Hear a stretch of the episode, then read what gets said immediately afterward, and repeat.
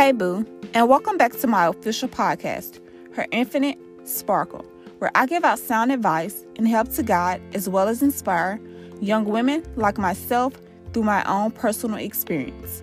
Yes, Boo, I went through it so you wouldn't have to. Today's podcast is going to be truly something to think about. I hope it deeply resonates with you and sits heavily on your heart. And as I continue to go through my 26 years of life, I hope that I continue to pick up things to inspire the kings and queens who tune in each Sunday to listen to my podcast.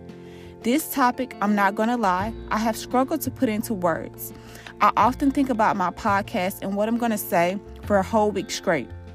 I've thought about this podcast for a whole week straight and I couldn't come up with anything to say without my listeners feeling like they are being preached to each Sunday because I can promise you this is not Sunday's best.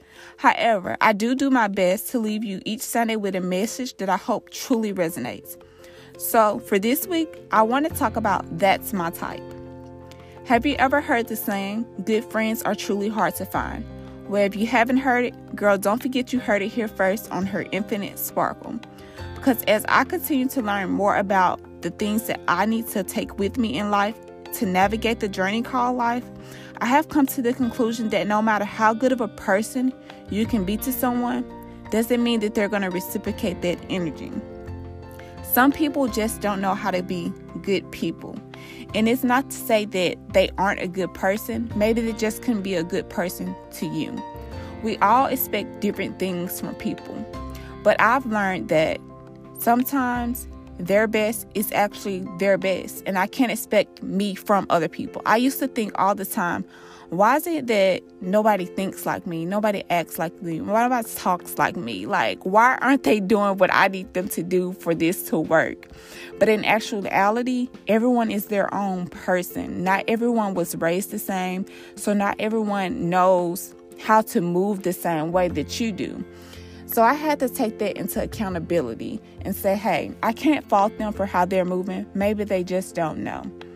So I've gotten myself in situations, girl, where I've been around people and I've just been like, hold on, I'm not even being myself. Like, I'm picking up things and I totally don't even like me at this moment. I know we've all been around people and we're just like, hold on, let me take a moment to step back because I'm totally out of character. This is my character and I need to get back to me. So I've had to come to the conclusion where I just had to leave certain people alone, girl. I've been trying to do things to elevate myself. And sometimes I can be a person where I'm like, girl, I'm doing this. You know, maybe you want to do this because I see something in people that I don't think oftentimes that they see in themselves. So a lot of times I have to end up leaving people behind because if I don't, girl, i end up bringing my own self backwards and not moving forward and becoming stagnant of my dreams and things. And that's not fair to me. So, I've had to learn how to separate friends that I hang out with from friends that I can do business with. And I've learned that I actually like friends that I do business with. Those are my people. That's my type now. I've been to the kickbacks, the parties like everyone else, and they're cool, but now I don't want to chill without purpose.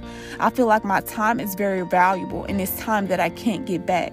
So if I'm not spending my time doing something that's going to elevate me, I don't want to do it anymore. And as I continue to educate myself, I have come across what I now know to be the law of place.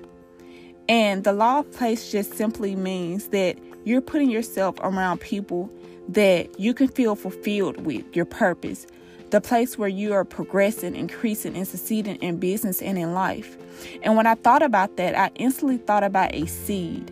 And I was like, wait a minute, if I place a seed in my hand without water, without nurture, it's still going to be a seed. It's going to be dead and it's not going to grow. But if I place that same seed and water and nurture it, it's going to grow rapidly because that's where that seed belongs. So I have to think about myself in the seed form. If I'm constantly around people that don't mean me any good or that don't relate to where I'm going or can't even get themselves up enough to get where I'm going, if you get what I'm saying. It's not that I'm putting anyone down, it's just that I'm saying that, girl, if I feel like you're not trying to do nothing for yourself, why I want to be around you? You ain't gonna do nothing but hold me back, girl. And we're not doing it. We're not doing it in 2022, okay? We're surrounding ourselves with people who are gonna motivate us, inspire us to do better. It's like if I see this girl with this Chanel bag, cause that's my criteria, baby, I'm gonna be like, girl, how you get that bag? Put me on. Now, I mean, that's not to say that I'm trying to be like somebody, but that's just simply to say she can give me the recipe or she can not give it to me. But I'm still gonna sprinkle meat on top of it and come out with my own recipe that tailors to me. So I want to be around certain people who have things that I want to have, who have the life that I want to have in a certain type of way. You know, you can't teach me something if you if you don't have it. That's what I'm trying to say. If you don't have it, what can you teach me? So I need to surround my people, myself around people that I look up to and that I inspire to be. It's just as simple as that. If you aren't on your things, your ish, because this is a non cussing podcast, and if you're not on that, I can't be around you anymore. The love is still the same, but I'm trying to elevate. I have to be in a place where I can grow, just like that seed. It has to be planted, nurtured, watered before it can grow. And that's what I need in my life at this point. So, girl, this podcast is not like any other podcast. I'm just ranting and talking because I couldn't figure out how to say it where I would normally say it on my podcast. So I'm just gonna say it like I'm talking to my home girl. Hey, home girl. this podcast is totally different and I actually like this podcast and it's dear to my heart. So I hope that it truly resonates with you and I hope that you got the message that you were supposed to get this Sunday.